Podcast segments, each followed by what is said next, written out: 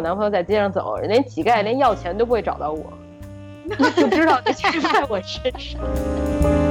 我妈，她是把这些评论一条一条的读下去，一边读一边哭。是嫁给白人当然不好了，但是说更不好的是你竟然嫁给黑人了。嗨，大家好，欢迎收听这一期的美女老师，我是主持人 Alex。美女老师是一档在美国制作的女性聊天节目，每周一期，我们会以不端不装、轻松真实的态度聊到在美国的性与爱。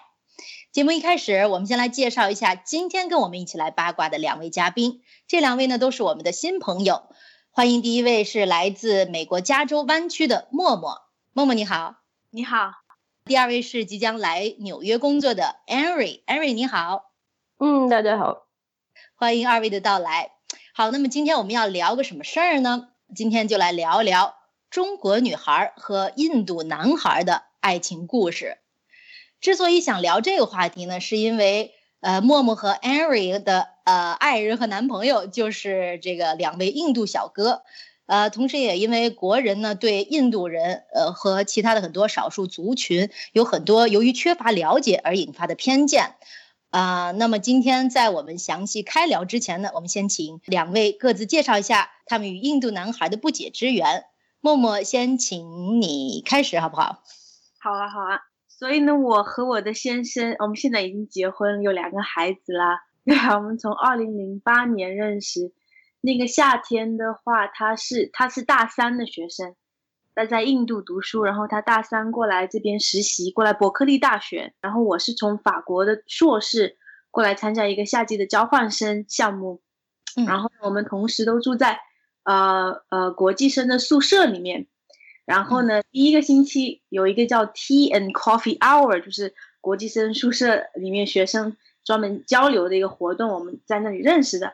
从那之后，我们一直到现在，然后经历了很多好多年，就是说服对方父母亲，请求他们同意我们的婚姻，然后到现在啊，生了一个儿子之后，生了一个女儿，有七八年了，还是住在湾区这附近，然后还是住在伯克利，伯克利附近的地方，然后觉得蛮有意思这段这段生活。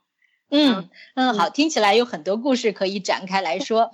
呃，我们先按下不表来，呃，请 Aaron 也分享一下你和印度男孩的不解之缘。呃，OK，所以我我当时应该跟我男朋友认识是跟默默同一个夏天，应该是零八年的时候。然后那个时候我在美国某大学开始读博士，然后我男朋友那个时候也是，但是完全不同的一个院系的，所以当时在大学的。给博士生 orientation 上面认识的，然后那个时候就是认识之后很快就在一起了，然后那个时候觉得是这事儿比较奇奇异，所以经常会在网上搜一搜，然后就 就非常幸运的搜到了 默默同学呃写的博客，然后所以你们是这么开始认识的，对对，所以相当于他。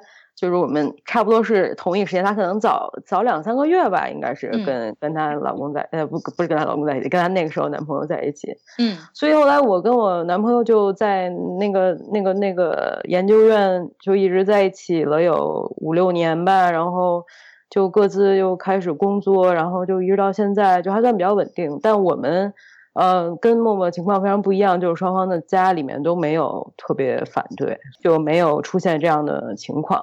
嗯嗯，对，所以我所以我就我我觉得挺有意思的，就是我跟默默其实虽然认识那么久，然后共同经历一些非常相似的事情，但有很多地方又非常不相似吧，所以我觉得也比较有意思。嗯，所以默默是把他的这个经历分享到了网上。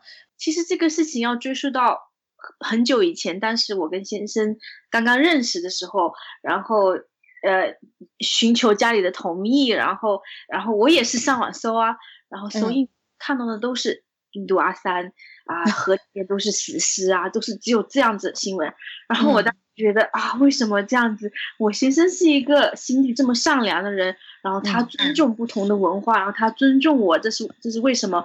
我跟他有这么多共通的地方，然后为什么要在一起？然后我就在网上发了一个啊，请请大家呃不要叫印度人阿三，请大家尊重印度人呐，什么什么。然后因为这篇文章导致。很多引来很多骂声，然后然后呢，由此我就说，哎，刚好吧，我开一个博客吧，然后我就把博客开起来，然后也写一些生活，然后 Henry 在网上也找到我，然后我们俩就聊天呐什么的，然后这么多年过来，我在博客上面后面就发展成一个博客，就是发一些我自己亲身经历的旅游经历啊，我跟我印度家里人的照片呐，我跟我先生的生活啊一些经历啊，然后然后因为。因为我这个，你知道我在博客上面有好多人评论，后面我发现越来越多人是是同样经历的中国女性女孩子，然后她来问我说：“哎，我上网看了都是负面新闻，然后好不容易找到你觉得心里面很安慰，然后给了我很大的鼓励。我我跟我的印度男朋友是真爱，但是太多负面压力了，我也很担心怎么走。但是看到你鼓励很大，然后就是因为这这些评论一直在支持着我。”还在发文，然后哦是，所以你的这个呃网站还在继续。那你愿意跟大家分享一下，我们听众分享你的你的网站的这个地址吗？哦，可以可以啊，就是如果你搜索呃中印恋人吧，就是可以找到我的网站。中印恋人，所以默默是把他的这个经历分享到了网上。这有好事儿，能吸引来朋友，也有坏事儿，就是他的照片呢。还有他先生的照片被呃不道德的网站给给乱用了，然后乱编故事，是不是有这么回事？默默啊，对对对，嗯，前几个月开始吧，就有我有一些朋友就在微信上面有看到朋友发信息过来说，哎，我看到你的照片在网站上，其实不止一家网站，因为他们都复制来复制去的，竟然也到过凤凰头条，也到过网易头条，有一有一张照片上面。发的是我，我先生站在中间，在泰姬陵哦，我在左边，我先生的小妹妹在右边。然后他那个照片的，呃，底下的说明说的是，印度男人可以找不止一个老婆，意思就是 说，我先生两个老婆一左一右的。这个事情对我影响一几乎是零吧，因为这么多年过来，在博客上面也算是身经百战，因为。当时设博客的时候，那些骂人的话，不只是在我博客上有，有的人转发到啊 BBS 上面去啊，那些骂人的话真的是很可怕。当时，而且当时我我发那个的时候，是我刚刚向家里人啊说明我男朋友的这印度男朋友这个问题，然后然后有这篇文章，就是最早那篇文章是。被被传到 BBS 上，然后被骂的特别厉害。然后有一张照片，我和先生去 Goa 去印度旅游的照片。然后呢，被在 BBS 上面被骂的骂成了头条，然后还上军事网的头条。我家里人就看到了，然后我我妈她去把这些评论一条一条的读下去，一边读一边哭，然后就像是她是因为我妈是一个比较感情上面丰富的一个人，她。他他他，而且他不会分分得清楚这些谁对谁错。他看到别人这样骂我，觉得就是我错的，你找印度人就是你错的。然后他把这些评论字字句句读到心里去了。然后那段时间是我人生中基本上是最痛苦的一一段时间，我整个人瘦了十几斤，因为我没办法说服家里人。然后而且他们经历这么多的痛苦，我我我母亲几个月时间没有没有跟我不愿意跟我说话。然后，然后在那之前，他们都没有见过我的男朋友，但是呢，他们并不知道他是怎样一个人，他们对印度零认识。然后他看到网站网上这样子的评论来说我，然后经历过这样子的这样一个过程，然后，然后我有一段时间呢，就是那那之后一两年写博客，然后看到评论，看了什么心心里都觉得很不平，就是觉得很愤慨，然后觉得，然后经常是因为一些愤怒，然后。回复的一些评评评论呐，然后再发的一些博客建建立在愤怒的基础上面，然后有看的比较一些偏激的一些文字，我是经历过这样的一个过程，然后这有大大概两三年的时间，因为在这个阶段呢，我父母亲和我男朋友呃男朋友父母亲也都没有同意我们的婚事，就是我我那个亲家母那边，他每一天打电话过来都是要哭的，然后说说。就哭，你不能找老呃儿子啊，你不能找外国人，不可以啊，什么就哭哭。我母亲这边也是说，你什么时候分手啊，什么怎么样？所以我自己处于在现实中是压力好大。对，现实中双方都是没有同意，然后在网络上面又是这么多骂的声音，所以我这个整整个状态是不好。然后慢慢慢慢到二零一三年一一年开始去见见父母亲，作为旅游一样见父母亲，经历过很多波折。然后，然后二零一一年见了中国的，二零一二年见了印度的，然后二零一三年办了婚礼。这这一系列下来顺利了之后，整个人心态也稳了。然后，在之后在这些有任何的事情就觉得一点影响都没有，我都一直都没有时间去。回复这个照片的问题，然后处理这个照片，好多人说要去控诉啊什么，我觉得一点必要都没有。大家该看什么看什么，对不对？能看到照片我也很开心。然后，然后你你如果愿意看那样子的文章的话，那我也没有问题，对不对？你也许之后在你的人生中有另外的机会，让你能能够认识到印度，对不对？是我是一个这样的一个一个一个过程。哦。特别同情默默，又特别佩服你这么坚强的一个一个女孩，经历过这么多年的这种挫折。你像一个人得有什么样的心理承受能力，才能才能来抵抗这些由于无知和偏见带来的这种谩骂，对吧？我能我能再加一句吗？关于这个事儿，嗯当然，我觉得这个就是中国人对对找到印度伴侣的中国女生的这种观念，是跟中国人本身对于种族和。的想象是直接有关的，就是他仍然认为，首先女性是这个国家男性的附属品，所以这个女性究竟是如果找到了这个国家男性之外任何种族男性，对于他们而言都是一种损失。然后其次，中国人的观念仍然在一个。非常呃，从上到下由肤色而排，以及和经济发展水平而排的这样的一个梯队上面，如果你找到了不幸找到了外面的男性，如果你找的是白人，我们也就忍了你了，毕竟白人比我们要强嘛，人家又富裕，然后肤色又又白。但你要胆敢找了这个是吧，肤色深的种族，以及他们经济正好发展程度还没有中国好，那你就完全是。就是说，多多了一重是给这个国家的男性以及这个民族而丢脸了，所以他对这个什么找到这个就是呃非洲的人，或者说美国的。这种黑人、非裔人，就是完全都是一样的嘛？就是都是就，所以这个简直是我观察了这么多年，实在是太这个共性实在是太强了。对，这就是本身国人的这种种族偏见带来的一些呃这种成见。可是我觉得他们可能是对所有就是在在中国以外的族裔，他们就都。都排斥吧？你要是嫁给了白人，也同样是哇。那那你看每天那个什么文学城啊，MIT、BBS，全都是说那些嫁给白人的女孩子不叫什么外发还是什么，很多呀。对对，没有是嫁给白人当然不好了，但是说更不好的是你竟然嫁给黑人了。对，后来查了一下，很多的相关的这种链接题目其实都是模板。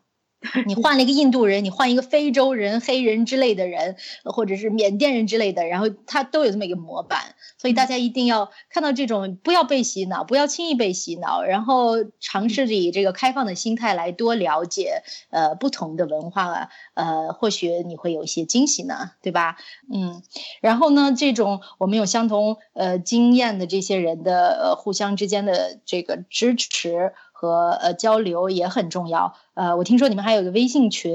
对啊，就是因为印度这个概念在中国的社会上面是一个遭受特别多偏偏颇的一个概念，所以跟印度人交往的这个群体是特别弱势的。所以我们自己建了一个群，因为也有一些问题啊，比如说中国和印度的国家关系比较微妙，然后。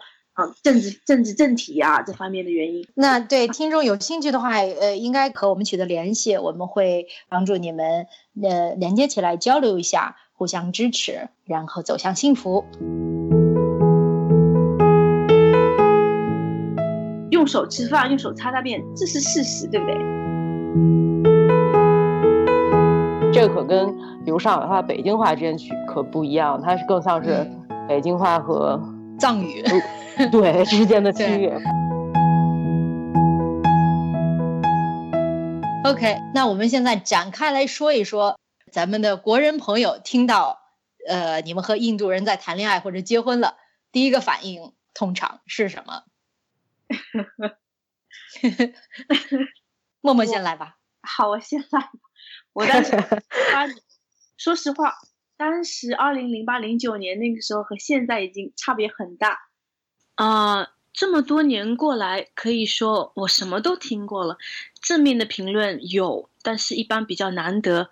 啊，负面的说法呢，有理有据的也比较难得，很容易听到呢，就比较带有强烈歧视性的、缺乏证据的。比较以偏概全的、比较不客观的评论，啊，很多甚至是毫无厘头的、有点狗血的。比如说，听说我老公是印度人，有人就很诧异，担心我会被印度家人关起来毒打，啊，生出来的孩子会丢进厕所冲走啊，怎样这样子啊？比如有一次我和 Raj 在中国旅游的时候坐火车，然后乘务员看到我们，他就在其他乘客的面前大声的问问我们说：“哇，你老公是印度来的？他们都可以找四。”个老婆你不怕呀？然后呢，我当时就不知道怎么回答他了，在那么多人面前。然后在印度当然是存在着一夫多妻的现象，但那也是印度社会的极少数的现象。比如说穆斯林教教规是规定可以同时娶四个老婆。但是呢，印度穆斯林教徒里面也极少有娶超过一个老婆的现象。为什么？因为养不起啊！啊，如果啊，如果不是穆斯林教徒，其他教徒是受宪法的限制，只能是一夫一妻啊。一夫一妻是印度的基本的法律。啊，还有很多说法，比如说什么穿纱丽这样的传统服饰是因为经济不发达呀，啊，没有好衣服卖呀；吃素也是因为穷啊，买不起肉啊，啊，还有印度是在非洲啊，印度人都信佛，印度人是用手吃饭，同时还用手擦大便，啊，印度人身上都是很臭，有咖喱味啊，等等这些各种说法，我真的是什么都听过了。啊，那艾瑞，你那边怎么样的情况呢？就比你要好很多，我我都没有特别明确的记忆，就是好像谁敢当着我的面儿 说出任何 这种类似的语境的话。然后我父母因为一直以来就比较，嗯，就不是很太干涉我的事儿，所以当时虽然觉得比较吃惊，但就也没有怎么，嗯。然后我因为本本身这个人可能就不是一个社交特别广泛的人，所以真正告诉的朋友都是很好的朋友，而且而且。其实大家经历都差不多，经常也是都在海外读书的，就没有什么，就没有什么，就是好像因为是印度而感到特别的不能接受，或者完全那种 state of shock。OK，虽然你爸妈非常的开明，对你和印度人谈恋爱，但是他他们对印度人的认知，你觉得有足够吗？当时没有什么认知，肯定有一些比较 general，就是中中国可能对印度一些就是觉得。经济比较落后，然后可能就是男女呃关系也会有有有一定问题，但只不过他们好像从来没有把一种这种非常大的一种概念化的想法给套用到，比如我个体和我男朋友之间会经历什么这样一件事儿，就他们肯定会是有担心，但不觉得这是一个特别决定性的问题，就他可能会这么问一问这个怎么样，那个怎么样，也别的也就是这样。我觉得我我非常。嗯，情绪上受到刺激，然后相当长时间时间受到刺激，是因为我，呃，自己自己就有很长一段时间不停的去百度印度贴吧看，就是在 我刚跟我男朋友在一起的 前几年，很多网友的这个负面的言论，所以我我看到了这种东西，不是我亲身经历的，而是。一种 mediated perception，所以对，所以这就解释了我们为什么有必要做这么一期节目。那既然大家呃，你们两个的这个共性上，就说呃，对印度人的认知还处非常浅显，那么在你们经历了这个七八九年恋爱和 婚姻的基础上，你们来介绍一下呃，这个印度人怎么说，就是他被妖魔化的这一部分。嗯，默默先来啊，我觉得。其实很多说的东西是对的，明白吗？就是，就是他，如果印度在非洲 是对的，不不，这些这些呃 fact 这种是是肯定是不，比如说印度的地理位置、印度的呃人群、他的信信仰这些是肯定没有办法改变的，这是这是假的一些事实。但是比如说，比如说印度用手吃饭、用手擦大便，这是事实，对不对？大部分印度人是这样，他是左手用来清洗。用水不用纸，右手是拿来吃饭，但左右手是完全不混合的。然后因为身上有咖喱味，确实有的人是因为吃的很重的，他咖喱，特别是咖喱叶。嗯，就我先生他家里面不吃咖喱叶，但是有的说南部的印度人他吃很多咖喱叶，那他的房子啊，他的身上都有一股这个味道是对的。但是你如果所有的这些负面的这些要素全部都集中在一起来贬低一个国家，一个国家这么大的范围，这一一嗯。贬低一类人的话，这个是错的。一一竿子打一船人是吧？就和很多人都说这个呃什么中国人呃就是很臭啊，或者不讲卫生啊，吃狗肉，对这些也都是偏见。就是说，虽然在某些人的人群上是真的，但不不能概括这个整体的人群的特征啊。那么你刚才讲到这个印度呃印度的这个地理位置哈，首先是在亚洲，然后呢，印度呃的这个宗教。绝大部分是呃这个印度教 Hinduism，百分之八十多。然后呢，接下来第二大就是穆斯林，是吧？呃，差不多百分之十十十一的样子。差不多，我也不是很确定。嗯，然后呢，有一部分是天主教、基督教呃基督教。这个因为比如说是 Goa 那边就曾经被呃葡萄牙占领了三百多年。呃，我这我这个 fact 我也不确定啊，大概是这么个感觉。然后呢，你他们就带来了天主教。对，然后这样繁衍，大概天主教人占百分之二左右可能，然后剩下就是，其实佛教，呃，虽然在印度呃这个缘起的，但其实在印度现在很少，呃，比在东南亚其他国家的这个覆盖度要少多了，多得多得多。然后呢，印度还有各种锡克教在那个那个那个巴基斯坦和印印度交界地方，还有拜火教在比较，不不应该叫拜火教了，应该叫什么？是中文翻译来是叫拜火教，是叫拜火教是吧？英英文叫什么？是不是 Parsis 呀？是不是？就是原来伊朗那边就是，但是我我不知道啊，咱们那个就不能瞎说，我就是要查一下。呃，反正现在是漫谈啊，漫谈。大家要是觉得有兴趣的话，自己 去自己去调查，对，不要维基百科，调查更有可信度的这些各处的资料，来深入的了解一下。呃，但是大概就是这么一个情况。然后呢，北方的人。通常北方的印度人呢，肤色比较浅一点儿，然后南方的呢，呃，切奈那边的是比较深一点儿。然后呢，嗯，还有什么可以想到的一些呃一些一些小小 facts 可以列出来的？印度是一个联邦制的国家，所以它整个的一个政权体制跟中国这种非常 centralized 是非常非常不一样的。它的这种状态其实更更像美利坚合众国的样子嘛，所以每个邦。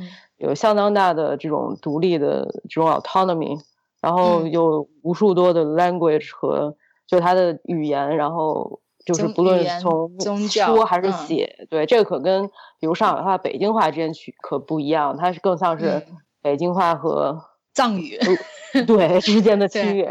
对，所以我觉得印度内部的多元化，就是我觉得比中国是要高很多，不论从政治还是从文化呃而言吧。对，这个是我们这个几千年这个基本上这个中华文明呃不间断的国家很难想象的这么一种融合。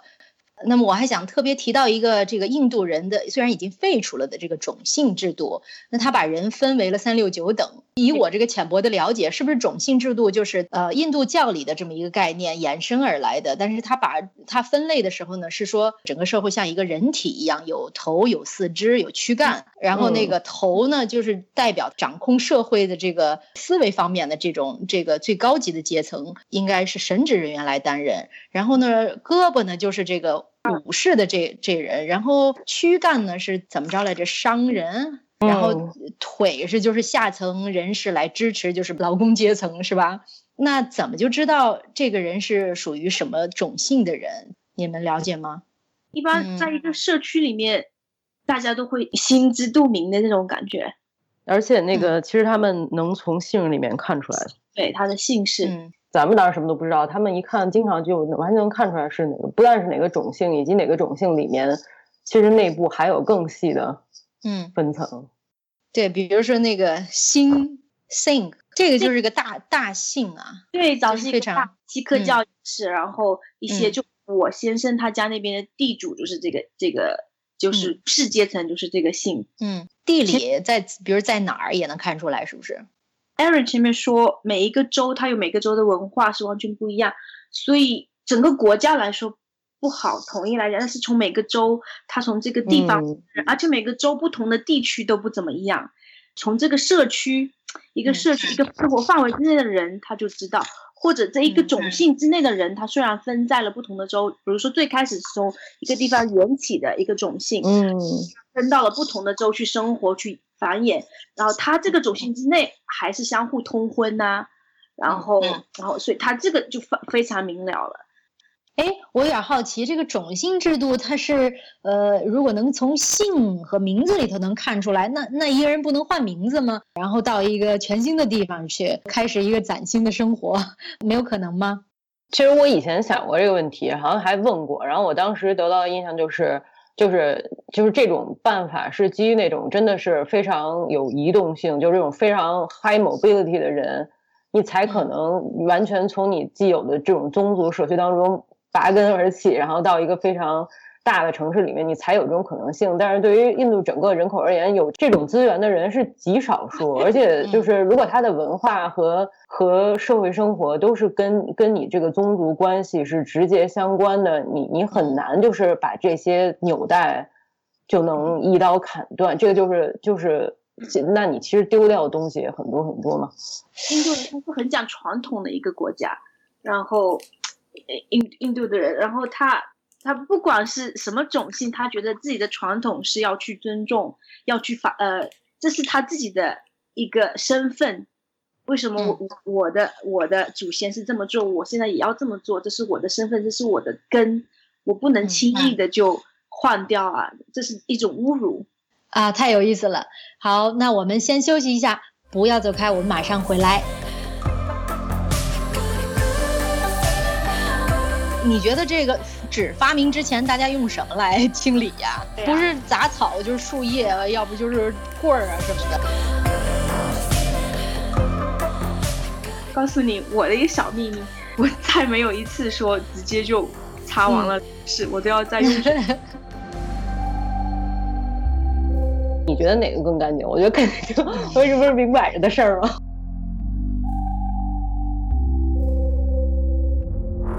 刚才那个默默刚开始的时候提到，说是啊，是真的，比如说印度人的确是用左手来呃这个清洗，然后右手来抓饭吃。呃，现代的印度已经逐渐开始有有改善，有有改变，不用手了吧？都是用坐便器呀。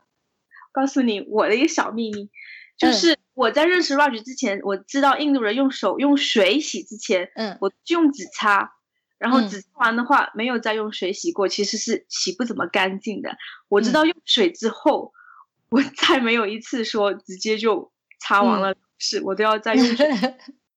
对，给大家脑脑补一下啊，它这个呃现代的，比如说有这种坐便器的这种家庭，一般都有呃旁边有一个小喷头，就像一个怎么来形容这个呃手掌大小，然后一捏这个是水有压力出来的这么一个呃，不止在印度，很多东南亚国家。呃，泰国什么的都有这些小喷头，然后然后都是用水，这拧完的话，你说冲那个目标冲，然后就可以用冲力呃让它洗干净。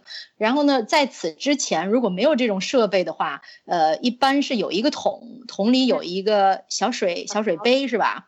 然后用右手舀着水，然后用左手来清理。然后呢，之后一定会洗手的。你如果经历过这些文化，不管是从呃东南亚或者是印度经历过这么一个过程，你反而觉得光用纸没有那么干净。这个我完全同意。我觉得是这样的，就是你看咱们一般就是咱们所熟悉的生活，就是啊，OK，你去上厕所，你用手指，然后你总是要洗澡的吧？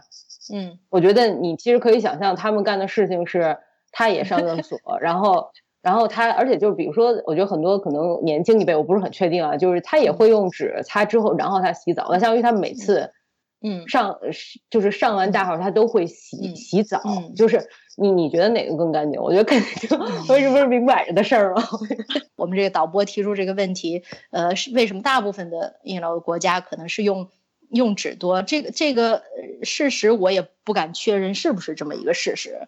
呃，大家可以回头查一查。那但是我我在想，我其实真想过这个问题。我就说，你觉得这个纸发明之前，大家用什么来清理呀？就原始人用什么来清理？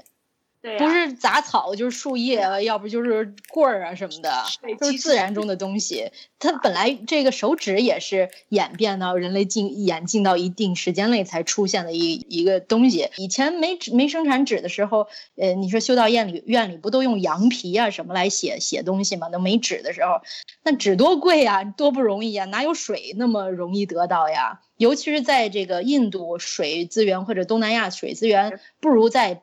中国北方的这种水资源啊这么缺乏的时候，我的朋友，我就举两个例子，不，我不知道所有人，我没有问所有我的朋友，有一个从阿塞拜疆来的，嗯。他是都是用手，我之前嗯。问过他是都是水和手，啊、嗯。然后日本的朋友也是，嗯。然后他到美国之后觉得哇，为什么卫卫生间又这么肮脏？然后他们在日本的坐便器的话，都是冲之后先一道，然后再一道水冲上，对然后再再风，然后再按摩这样子。日本是更疯狂，就是每 从这个自家到这个公共厕所里，每一个必定有水冲的这种冲便器，而且呢还有一个键一摁就会有是瀑布的声音。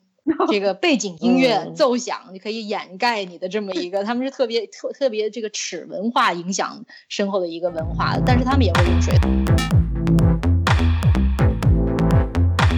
在美国，老婆是民主党，老公是共和党，可能是要离婚的，对不对？现在是会了，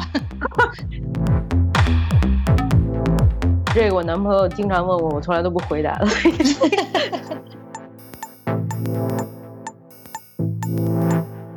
那你们当时遇见自己的爱人的时候，是怎么样呃互相吸引的？什么特质吸引了你？是一见钟情吗？就是我觉得我跟我先生当时啊、一见面为什么有那么多火花？其实我觉得第一个是价值观比较统一吧。然后比如说，在美国，老婆是民主党，老公是共和党，可能是要离婚的，对不对？价值观的话，现在现在是会了，对啊，我觉得最基本的就是看你怎么看待人和人之间的自由、平等、包容这些这方面的关系。这比如说这嗯这就牵扯到一个人家的家庭背景，对不对？他比如说嗯经从小怎么教导他，牵扯到读书量是多少，他见识面多少，他生嗯。活经历多少，人生阅历多少，然后对，重要对我来说，这些都是很多人是这样，但是最重要对我先生对我来说触动我最大的是他心地很善良，他内心非嗯。常温柔，我觉得。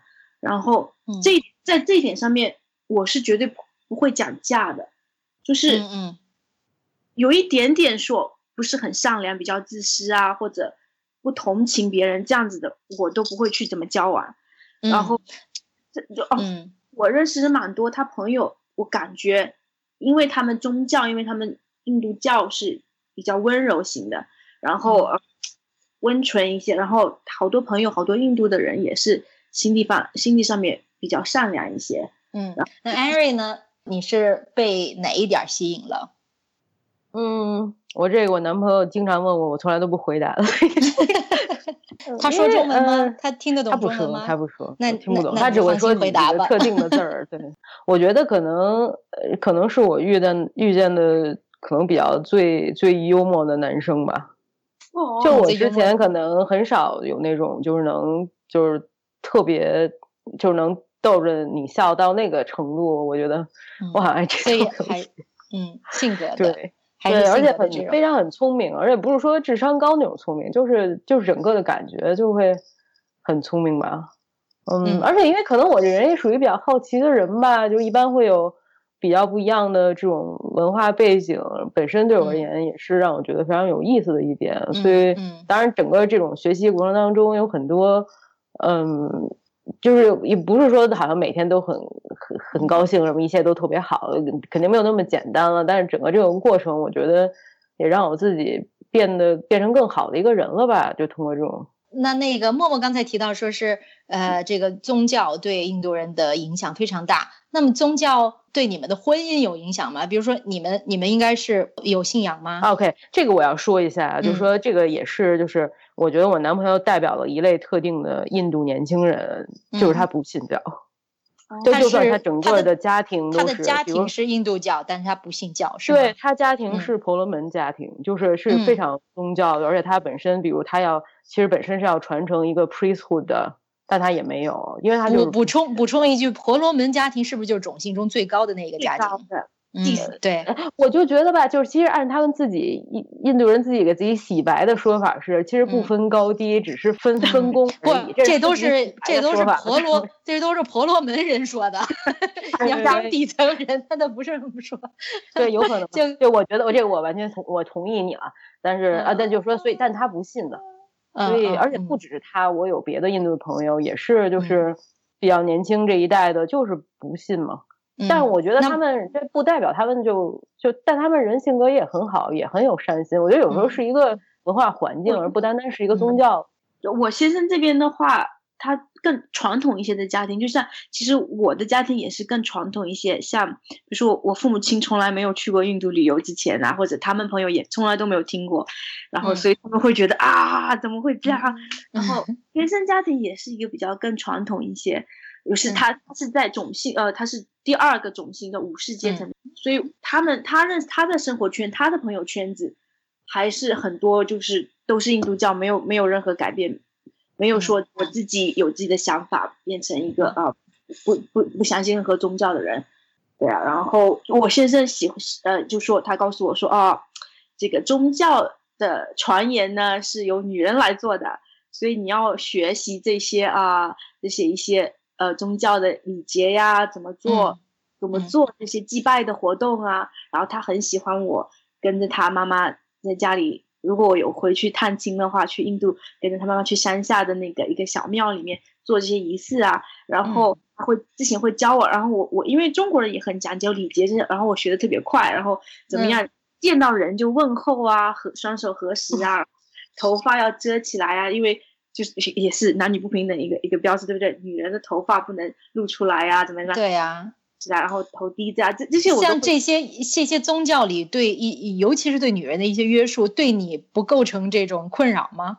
嗯，实话实说，当然 我方面有很多困扰，主要是因为每年也就是去嗯去也没有在当地生活，就是过长的时间，就是以旅游的心态吧，所以这个是完全没有困扰。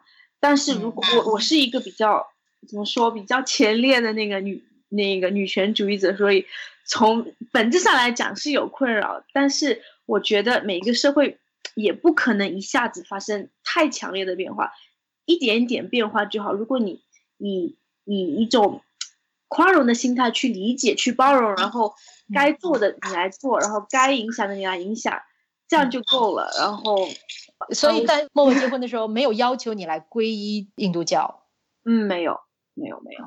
那这个你们彼此的文化背景的不同啊，其实这个问题也不仅限于和印度人的交往，很多人，尤其是我们出国的这些人，被问到过你们有没有有没有这个文化差异？你你在和别的文化的人交往的时候，你们之间有没有这个感觉到最大的这些文化差异是什么？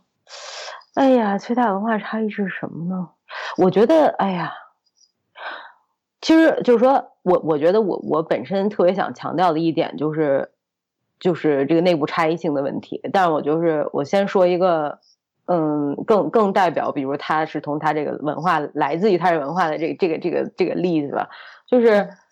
嗯，虽然就是说我男朋友一直都会强调，就是他就是绝对的支持男女平等，然后非常喜欢这种，呃，这种 powerful women，就是这样的，就是他一直是这样，就理念上他一直是这样，然后所有能够做的事情他也都是这么做的。但你仍然不能改变一个事实，就是比如他从小到大的这个环境，他周围的这些年长的女性都没有一个，就是就比如都是在一直在家里面，就也没有。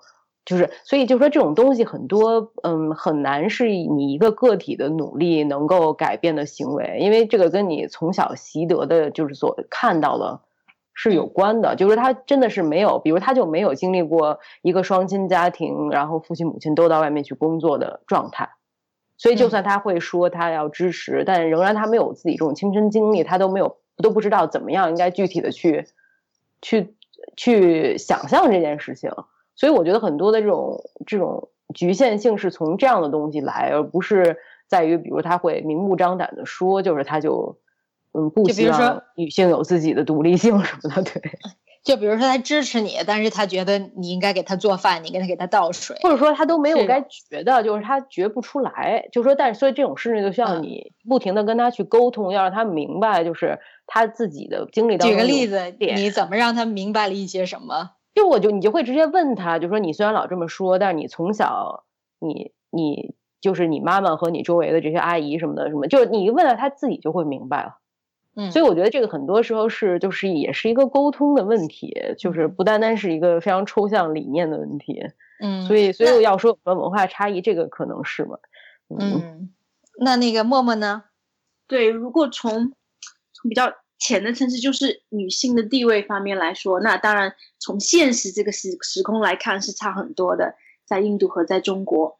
比如说你在中国旅游的时候，我带我先生来中国旅游，哇，一街都是女性，就百分之五十，百分之五十，对不对？嗯嗯，是对都在街上，然后女孩子穿着穿着短短的衣服，没有人仔细看的。而且男朋友都拎着包给他们。对呀、对呀、对呀、然后这在这在印度发生吗？哦 no，我看我我一共只去过印度一次，然后我对我的那个受刺激还是很大的。然后我同时也知道了，就是究竟就是我男朋友跟印度主流 文化有多大的差距。就比如说你在街上，然后有无数的乞丐嘛，有无数乞丐乞丐，然后你跟就是我跟我男朋友在街上走，连乞丐连要钱都不会找到我，就知道这钱在我身上。对，因为你是女的，你是不属于这个男人的一个产品，对不对？对。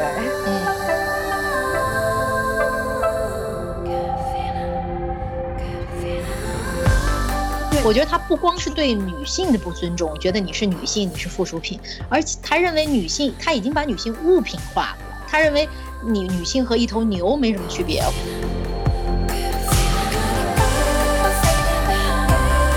中国现在也是重男轻女啊，就是中国现在是比印度好一点，也没好到哪儿去，我觉得。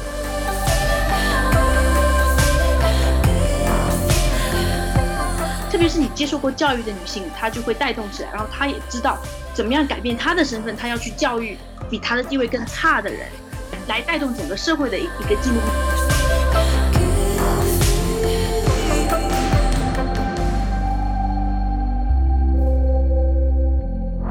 像像我们还好，我们像其实像东北部的印度人，他们是长得像亚洲人，尼泊尔那边过来的那些，然后我倒不会被怎么样仔细的看，而且每一次出去，我基本上都要跟着男人出去，自己一个人太危险。然后坐汽车，然后哦，比如说记得有一次跟跟亲家亲家公坐坐汽车，他带着一家人去旅游，然后我们是在瓦拉纳西，但是二零一还是二零一零年，瓦拉纳西经过了一下，我们是不让下汽车，女性不让下汽车，因为很怕我我我亲家公怕我们出事情，我们就躲在汽车，他们就下汽车去找酒店。然后你说到这儿，我觉得很多听众可能都联想的就是这个频频发生的这个呃印度的公车轮奸案，而且这也不是不是公偶尔偶尔发生，四处到处。尤其 是公车上这个，而且而就是频发，而且非常暴力，这些结局都就是非常悲惨。这我觉得这个这个在印度的确就是女性社会低，导致它社会对女性不尊重，包括性骚扰啊，包括强奸啊，或者小的那种性骚扰啊，是非常多非常多都在发生的。然后你包从他社会政府的角度看，他在政府他必须设立。他的地铁必须设立专门一节粉红色的车厢，是给保护女性专门女性的车厢，嗯，因为如果一起去挤的话，你回家一趟可能五次你要被摸，对不对？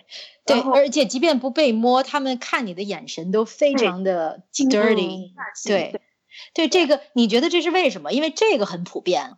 说起印度，你首先要有一个观念，就是印度是一个很传统的国家，它到现在它并没有经历过一个非常很突然的一个改变现代化的进程，它是一直都是慢慢慢慢一直在，它不，因为它整个民主系统它是慢慢慢慢慢慢在建立起来，然后它整个社会开放性是慢慢慢慢在开始，然后它印度这个社会的人他也是非常喜欢于抓抓住抓住他的传统，以他的传统为骄傲，所以他整个社会是很传统。如果是传统的社会，中国以前也是重男轻女，对不对？女人要裹小脚，不能出门。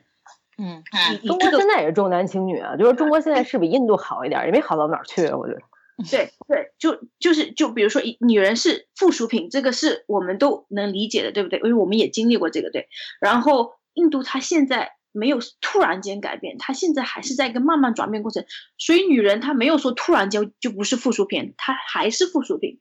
然后她她的观念里面，然后呢，你女人本来就不应该那些职位，就是那些比如说传统的呃祭司啊、武士。呃呃，贩贩卖物品的这些，就是按种姓这样分下，传统的工业里面，呃，传统的工作里面，没有一项是传给女人的，都是男人为主的工作，女人就是留在家里照顾孩子、照顾老公、做饭，这是这是这是传统的分工。然后他没有突然间改变，说女人都去工厂工作，然后我需要女人半边天来来打败日本人这样子。然后所以他没有突然的一个过程。然后呢，女人如果现在慢慢慢慢开始接受教育出来工作，很多男性觉得你凭什么出来？你出来就是你的不对。我有这个权利来骚扰你，而且他们不光是在强暴你，他们在之后还毒打你，甚至甚至就是惨死的这种。就是我觉得他不光是对女性的不尊重，觉得你是女性，你是附属品，而且他认为女性他已经把女性物品化了。他认为你女性和一头牛没什么区别。他的认知导致他的这个约束力非常小。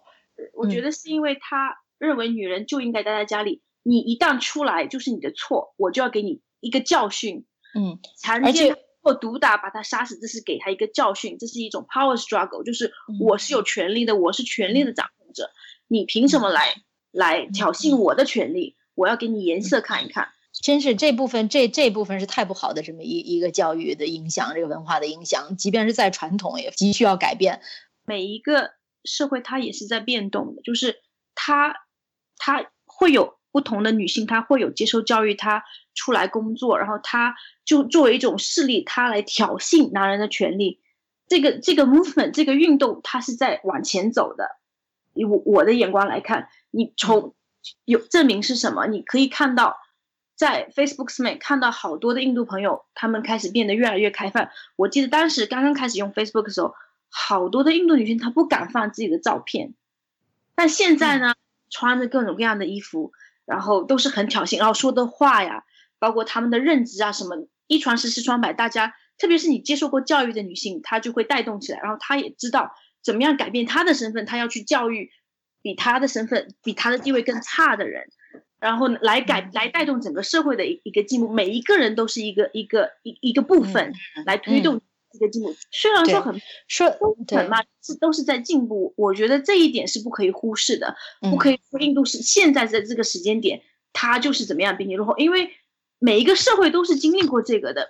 你比如说法国当时女权运动要烧这些那个法国束身的那些衣服啊什么，每个每个每个社会女性都是这么走过来的。烧而且而且就按照我就跟着默默说的这个话，我觉得。印度，你现在看各个方面的数据，可能每年是慢慢在变好。你要说有一个国家很多数据每年都在变差，那就是中国。所以我觉得说到这个男女地位的问题，就也不要就是有一种感觉，觉得印度和中国在这个这个 spectrum 的两端。我觉得中国现在是随年会就从改革开放之后是越来越差了。你不论从就是你这个你去各个方面联合国的数据都能看出来。所以，嗯，我觉得很多时候就是中国想象印度，把想印度想象成一个一个 other 嘛，就是一个他者，就是所有都是拿印度来去对比中国是怎么样的就更好，这些根本就没有那么。这这点我不幸也很同意。比如说这个，我觉得这个女朋友哈，中国这个女朋友这个角色。就就非常作，然后呢，然后呢，结了婚以后就感觉说是 OK，我就作完了，我就该忍了。我就觉得这个认知就是一种完全不平等的认知。对，或者说还有这种，就是把中国现在把这种女性的 sexuality 是你可以露，然后露完之后仍然是最后会认为是就是是男性来评价而去，就是你是为了让男性来更加的欣赏你或者来估量你的一个一个方面。我觉得这个。有同样也是一种物化嘛，而且中国的女人之间可能有这么一个潮流，就是更愿意就是结了婚不工作，好像觉得这是一个很骄傲的事儿，因为可以被男人照顾。如果整个社会的女人是这样认为的话，她岂不是也从某些角度来看是一个弱者的这种阿 Q 的精神吗？这个，而且中国的制度上而言，这个跟国家的号召也是有关的。自从改革开放之后，是国家以及这种体制内知识分子站出来来号召女性，就是通过这接在毛时代的那个是吧，就是抹杀女性特质。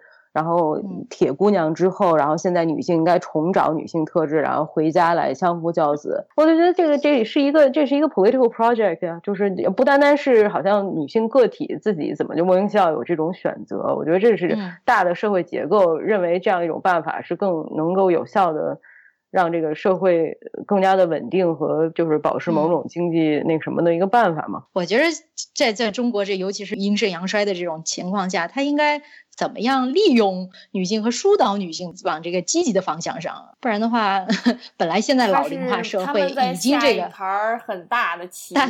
对，这个我基本上是这么一个这么一个态度。你你把一半的人，一半多的人都这么孤立起来，这个社会没有这劳动力了呀。本身咱们独生子子女这一代。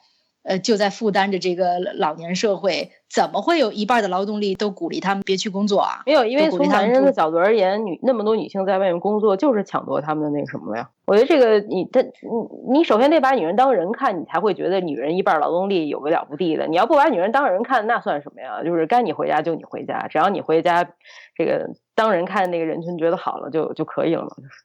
呃，但我就觉得他这个理论上也讲不通啊！就算你不当人看，就算你把女人都赶回家了，你这一点劳动力能支持得了女人在家四个老人的这种？没有，你看现在的情况是，首先是人口制度、人口结构就不行，你应该女性回家多生几个小孩，这是这是 这是该干的事儿，是吧？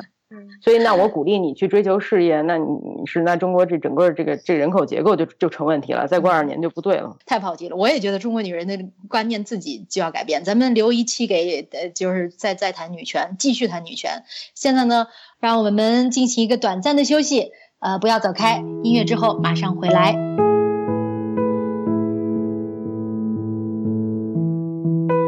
如果中国人说绕三个弯的话。印度人也会绕一个弯吧，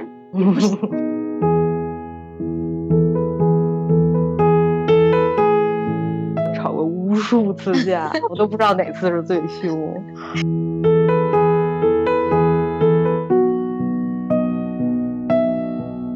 呃，我们讨论的这个彼此的文化背景的不同，那么中国和印度的文化有什么类似之处呢？你们认为？啊，我觉得。中国和印度其实是非常相像的家庭观念，因为就是家庭观念很重。比如说，一个家庭，男人赚钱，然后，然后就是这种，呃，而且没有 A A 制，就是一个家庭，就我我不能代表所有的哦。然后，但就感觉过去就是我认识的群体里面。我我认识的啊，父辈的群体，印度父辈的群体里面，的家庭，比如说是男人去赚钱，然后给给全家人用，然后合在一起用，没有 A A 制，然后父母亲对孩子都是无私的奉献，然后孩子也有赡养父母的义务，就是老的时候一起住，老的时候啊，孩子呃，我们又生了第第三辈的孩子，孙辈的孩子，父母呃呃爷爷辈的外公外婆辈的来住在一起来帮忙照顾，世世同堂，然后然后文化也是比较。含蓄，比如说中国人不直接啊，然后呃扭捏啊，然后印度人也有一些，然后他比如说如果中国人说绕三个弯的话，可能印度人也会绕一个弯吧，印度人绕的少点儿，少一点会更直接一些，但是也不是就是对着你的脸怎么样，就。呃，批批评你啊，怎么样？会讲。我从来没听过印度人说 no，他们是你问他，他他即便没这菜，他说 yes yes yes yes。所以我有时候希望他直直接点儿，耽误事儿。那 Ari 呢？你觉着呃，这个两个文化之间在你们交往中有什么类似之处？我觉得类似，就是默默说那些我都挺同意的，的确有这种，就是可能更加的有这种家庭纽带感。可能跟美国什么的不是很一样。我觉得另外一个比较共通的是，就是他，嗯，尤其可能是就是出来读书的这些，就是他对对于面对于西方的这种主流社会文化的某一种距离感和这种批判的感觉，其实可能跟中国就是比如同样也是出来的，这个是很共通的吧？嗯，就是你同样是一种就是。是在西方所谓的西方主流的这个社会之外，但又是一个非常庞大的一个文化圈，有自己的历史，但是可能近近近一两百年又处在这种，所以它有这样一种东西，可能对美国主流文化当中有一些走极端的一些一些现象，它本身有某某一种一种批判感会在吧？那你们吵过架吗？最凶的一次是是为什么？是什么样子的？分享一下。吵过吵过无数次架，我都不知道哪次是最凶。问我来说，我我想想，吵的太多，特别是没有孩子之前，我把我我们说把架都吵完了去，然后孩子之后就不能在孩子当面吵，对他影响不。那之前的话，哇，手机直接摔过去，然后手机没有坏，坏了，然后都是都是天崩地裂那种吵架的方法。然后大事倒是没有，真就是什么要不要结婚呢？要不要去印度结婚？要不要去中国结婚？这些大事一点，对啊，就啊这些没吵是吧？啊。从来没有，就是很冷静的讨论，而且大部分是统一战线的，对不对？嗯。然后，然后小事的话就是有没有洗碗啊？为什么没把东西放回去？哦，对，这个吵很多。对，洗碗。那那看来，那这跟印度人没关系，这是男人的共性。对。对，因为我跟我跟默默这些年也经常在在这个事上那个 交换意见，就是怎么能更好的向 向他们表达所有这些相关的不满，就是。Henry 有一次，我们网上讨论，就是说你一定要那个坚持说百分之五十，百分之五十家务事一半一半，就是一定要你做一半，我做一半。后面一直影响着我，然后后面跟跟我先生争的时候，就是你做了多少，你做百分之四十。所以他们，我要好，我要调教你，是个意思。所以他们在不调教之前的这个原始状态是不做家务的，是吗？都是母亲做吧。还有佣人，还有佣人，这个印度的这个佣人很很普遍，是吧？对，但因为我男朋友之前就跟那个 Rush 一样，就是读本科的时候，就是到外面自己就是那种带薪实习过嘛，就在澳大利亚、在美国都实习过。那个时候其实就他自己一个人，所以也就学会做饭什么就都会了。嗯。所以可能还好，就是也不是说什么都不会做。对对，我情况也是一样。我先生也自己，他是独立性很强，因为他有两个妹妹。嗯。他虽然说有这种，在这种家庭社会氛围，对不对？他的姨姨都是这样子观念。嗯。他母亲还是很讲究，说，哎，你过来做饭的时候，我过来做饭的时候，你要过来一起看一看。然后他就会说，男孩子怎么样学做饭，不要学到他母。说不可以，你要不来跟我一起看，没有关系，要要看着我。哦，那看来家教也有问题。我我的一个印度朋友，他从来没有进过这个厨房，然后家里有各种佣人，比如说洗衣服的、开车的，然后是擦地的，反正很多这种。呃，一个是住家的，然后其他都是这种活动性的。然后他刚来美国的时候，呃，就开始独立生存的时候，就出过很多笑话。然后他给我们讲，给我们讲了一个，然后我觉得特别搞笑，就是他买了那种蒸汽。呃，熨斗嘛，然后是那种是那种直立式的，在在地上那种，所以感觉好像还好像那蒸汽更冲一点，更烫一点。然后呢，他熨完他的这个西装裤子以后。然后穿上了以后，觉得屁股这块还有点皱，然后他又懒得脱了，他就把他就拿那个蒸汽熨斗冲着他那屁股这开始一熨，结果屁股上留了六个跟和尚那头似的那种疤，好多年才下去。啊，我先生之前自己独立去新加坡来伯克利，自己这这样的生活是非常有有意义的。嗯，帮助我们关系。对，应该让他们独立锻炼一下，然后再来接触。一定要锻炼一下，才不会吵得更厉害，然后要分手之类的。对。啊，好，感谢二位的精彩的分享。呃，大家不要走开，马上回来，我们教给大家今天的 Sexy English。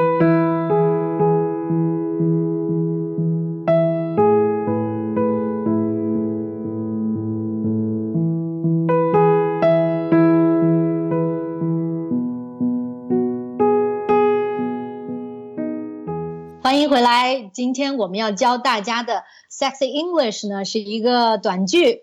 呃，大家都听过这个叫“好男人难求 ”，A good man is hard to find. A good man is hard to find.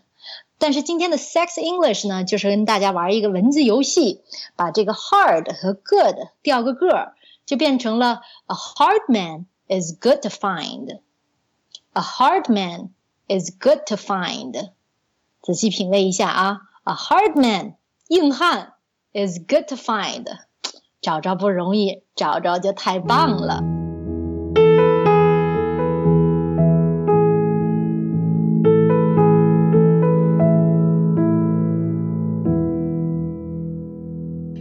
时间过得真快，我们这一期的美女老师就先聊到这儿吧。非常感谢二位美女老师 Momo 和 Henry 的激情参与，呃，特别呃感谢二位老师愿意和我们分享他们的个人经历啊，很高兴主持人呃今天让我们来聊中印关系啊，呃中印恋情，然后呃如果有收听的呃朋友，如果你现在也是印度男朋友，然后。